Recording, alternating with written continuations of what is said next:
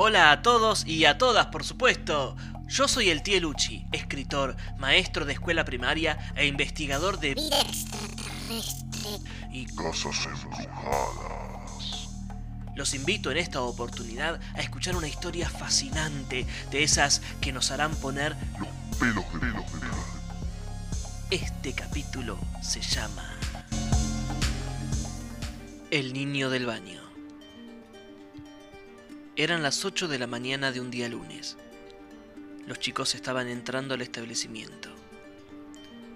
Luego de izar la bandera ingresaron a sus salones para comenzar con las actividades del día. Luchi, de tercer grado, le pidió a su maestra Irma si lo dejaba ir al baño, ya que en su casa no había podido hacer sus necesidades. Esta, tan amable y dulce como era, le dijo que sí. A los cinco minutos el niño regresó a su salón blanco como un papel, transpirado y frío. Su maestra le preguntó qué le pasaba, pero Luchi no contestaba. Se había quedado mudo.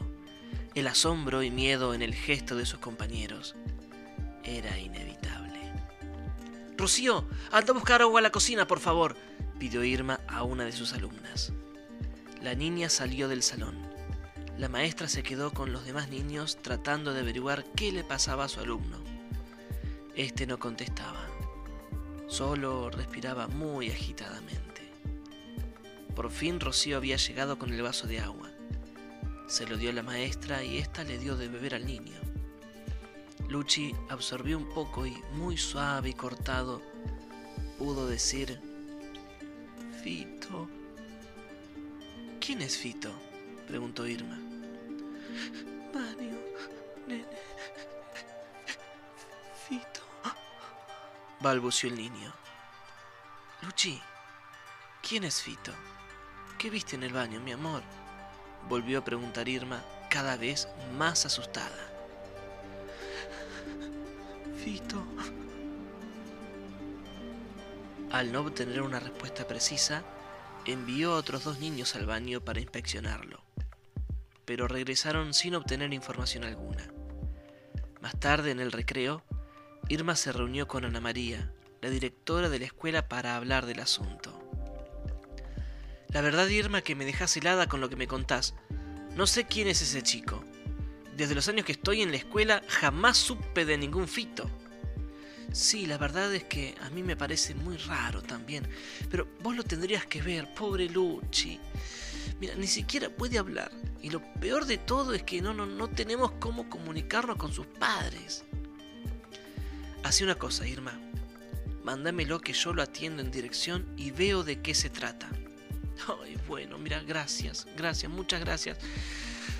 Te lo agradezco, realmente. En la dirección, el nene tampoco hablaba. Solo repetía ese nombre una y otra vez, pero ya se lo veía un poco más calmado. La directora, tomándole las manos y mirándolo bien a los ojos, lo interrogó con voz dulce, baja y pausada, inquiriendo.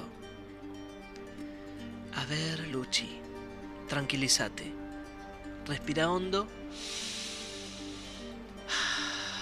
Así como yo. A ver. Bien. Ahora, otra vez. Y contá hasta tres. Uno, dos, tres. Bien, muy bien. Bien. Ahora sí, decime, ¿qué fue lo que te pasó en el baño? Vi. Vi a, a un, a un nene que, que. que se llama Fito. Y. Y, y tenía la, la cara blanca. Pero tus compañeritos no vieron nada, Luchi. Pero. Pero el nene era. ¿Qué era? Era un fantasma. Al terminar de decir estas palabras, Luchi comenzó a llorar y Ana María lo abrazó fuertemente. En ese momento recordó una vieja historia de la escuela. Le pidió al niño que vuelva al salón y comenzó a buscar en unos expedientes el legajo de un niño llamado Adolfo Robledo. Luego de una intensa búsqueda por la secretaría, biblioteca y depósitos, la directora por fin había encontrado lo que tanto buscaba. El expediente decía, con una foto adjunta pegada en la esquina superior derecha de la hoja, que este niño de 10 años había muerto en la escuela a causa de una broma pesada que le habían hecho sus compañeros en el baño. Este hecho había ocurrido en el año 1962 y antes de morir juró vengarse asustando a los hijos de esos niños cuando vayan a la escuela hasta que le pidan perdón.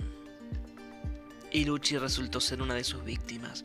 Debía enfrentar ese espíritu otra vez por culpa de una broma pesada de su padre. Con el apoyo de sus compañeros, fue al baño para afrontar dicho desafío. Al ingresar ninguno veía nada todo estaba muy, muy calmo. Claudio, su mejor amiguito, le ordenó. Dale, Luchi, llámalo. No, no, Clau, me da miedo. Dale, Luchi, llámalo. imperó Pancho, otro de los niños. No, no, ya te dije que me da miedo, no quiero, no quiero. Dale, nene, no vinimos al cohete. Alenté Manuel, el tercero de los niños en acompañar a Luchi. Por fin, Luego de tanta insistencia, el niño llamó al espíritu para poder comunicarse con él. Fito... Fito... Eh, eh, ¿Estás acá? La última puerta del baño se abrió de un fuerte golpe. Los niños se asustaron e intentaron salir, pero la puerta de entrada también se cerró sin dejarles escapatoria. Entre forcejeos y gritos comenzó a escucharse una pequeña pero tenebrosa voz que decía: Te estaba esperando, Luchi. Los cuatro niños se dieron vuelta y se encontraron que de la puerta que se había abierto salía una figura transparente en la cual podía divisarse a un niño bajito, de tez muy blanca, pelo castaño claro y ojos color miel. A medida que avanzaba, la transparencia iba adquiriendo opacidad hasta completarla al 100%. Segundos más tarde, Fito y Luchi se encontraban cara a cara. Tu papá me hizo la vida imposible comentó el niño fantasma a su contrincante. Los demás niños miraban estupefactos la escena. Él nunca me contó nada, se defendió Luchi. No creo que tenga el valor para contar las maldades que me hacía. Pero, pero ¿qué te hizo? Eso no importa. Yo lo único que quiero es que me pida perdón por lo que hizo. Así puedo encontrar mi camino hacia la luz e irme de este mundo. Quiero descansar en paz. Pero... Pero él no puede venir porque trabaja. Entonces pedímelo vos, en representación suya. Bueno, está bien, perdónalo. Yo voy a hablar con él para que te pida perdón por lo que hizo así.